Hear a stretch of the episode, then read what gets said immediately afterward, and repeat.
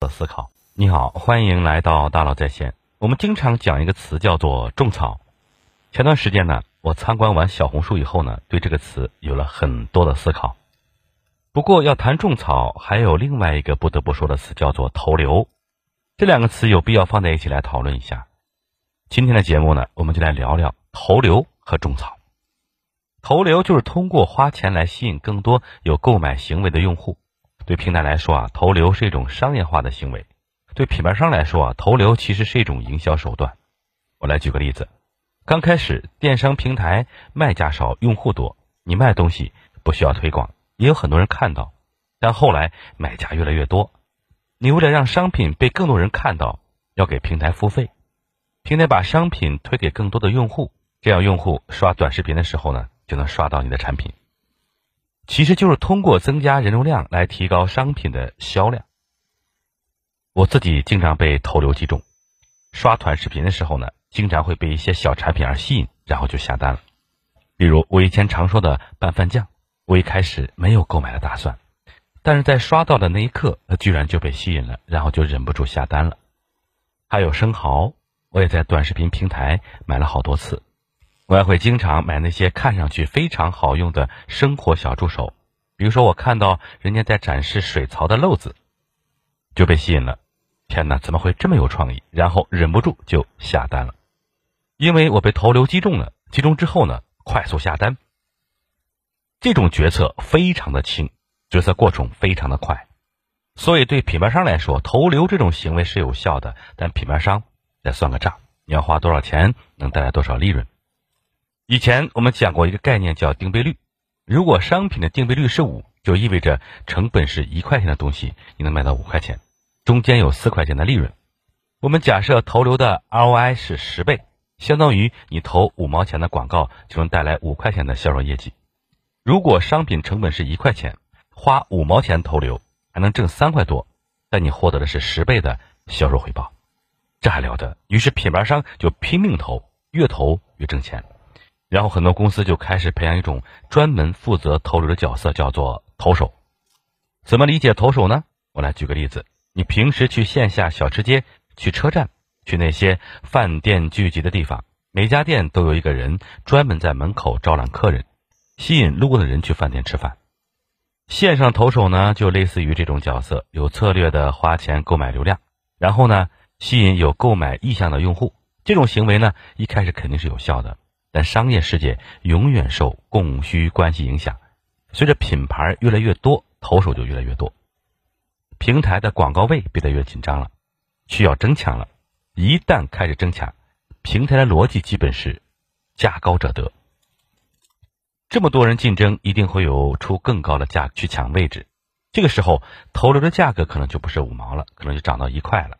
一块也可以，成本一块，投流花一块，卖五块还能挣三块。但投流的商品会越来越多，到后面呢，可能是花三块钱投流才能挣到五块钱，再往后呢，可能是四块钱，甚至不挣钱。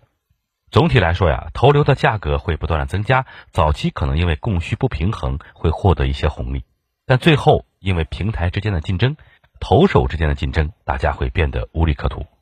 所以呀，当流量红利消失的时候呢，占领消费者心智就变得很重要了。这就涉及到一个词，叫做种草。什么意思呢？就是有一些品牌啊，你看到后呢，可能不会立刻下单，但是它会影响你的心智。等你需要的时候呢，你会第一时间想到它。我来举个例子，比如说一个孕妇，从她知道怀孕的那一刻起，就开始准备购物清单，因为她有大量的东西呢要买，要买婴儿床，要买尿片、奶粉。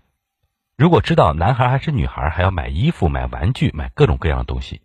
所以啊，要买东西这个决策可能从她知道怀孕就已经开始了，但期间她要花几个月时间来决定什么时候买，在哪里买。在这个漫长的过程里，她可能会不断的看，不断的对比，看哪个商品好，什么时候买更划算。这时候通过投流让她刷到商品，她也不一定会去买。她对买东西这件事情非常的谨慎。在这种情况下呀，所以你怎么投流都没有用。那这个时候呢，你唯一的价值是什么呢？那就是种草。通过种草去影响他的心智，让他觉得这个商品质量真的是非常好。那我再看看，直到有一天，终于决定要买了。即使期间他看到了数不清的品牌，下单的一定是那印象深刻的品牌。比如说，你想去买去屑洗发水，如果你在刷的时候被海飞丝去屑这个很有效的点打动了，然后某一天海飞丝打折，第二天就恢复原价了。当平台把这个打折的消息投流给你的时候，你可能想都不想，连买三瓶。所以啊，投流影响的是购买，而种草影响的是心智。对品牌商来说啊，影响购买是一种独立的行为，影响心智是另一个独立的行为，都很重要。影响投流的购物行为一般发生在双十一、六幺八这种大的购物节，而影响种草的行为是发生在全年的。所以，品牌商应该去哪儿呢？去那些能影响消费者购买决策的平台。平台想办法让消费者分享他们真实的购物体验、使用体验、生活方式，来自消费者的真实、具体、打动人的分享，绝对要比品牌的自说自话有价值的多。消费者很有可能因为一个真诚的分享，坚定了自己原来的决定，或者改变了决定。好的品牌呢，就在这样的分享中被种草了。然后消费者呢会因为这些真实的分享而产生购买行为。我以前举过一个例子，之前浪琴有一款新月手表，最初并没有在中国内地上市，也就是说呀，这款手表在中国内地没有品牌，当然也就没有流量。然后呢，有些中国用户在迪拜、在香港、在澳门等地买到了这块表，他们很喜欢，便忍不住在平台上分享手表的上手图。没想到呀，很多用户被他们的分享种草了。然后大家就开始讨论，为什么这么好看的手表居然没有在国内上市呢？然后呢，有很多用户拿着被种草的图片去线下店去问，门店也很奇怪，于是就向浪琴总部反馈。浪琴总部有没有想到这款新月手表居然在中国这么受欢迎？于是正式的把它引到了国内。上市后呢，浪琴自己的电商以及所有的线下门店，新月很快就成为一个爆款产品。这就是一个种草的价值。产品好是品牌商自己的，但种草能力是品牌加持的。对品牌商来说呀，其实已经过了买流量就有收入的阶段了，因为互联网用户已经到了一个天花板，有些 APP 月活已经十亿左右了。中国人一共十四亿，再怎么也不可能十五亿，但竞争确实还是越来越激烈了。当流量红利消失的时候呢，占领消费者心智就变得非常重要了。好，我们来小结一下，今天我们讲了投流和种草。投流就是通过花钱来吸引更多有购买行为的用户，品牌商花钱买流量，而平台呢把商品推给更多用户。对平台来说，投流是一种商业化的行为；对品牌商来说，投流其实是一种营销手段。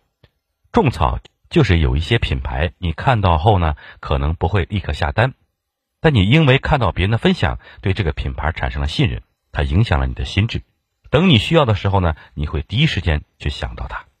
投流是一种非常有效的行为，但随着流量费用越来越高，你通过投流所获得的利润会逐渐被摊薄。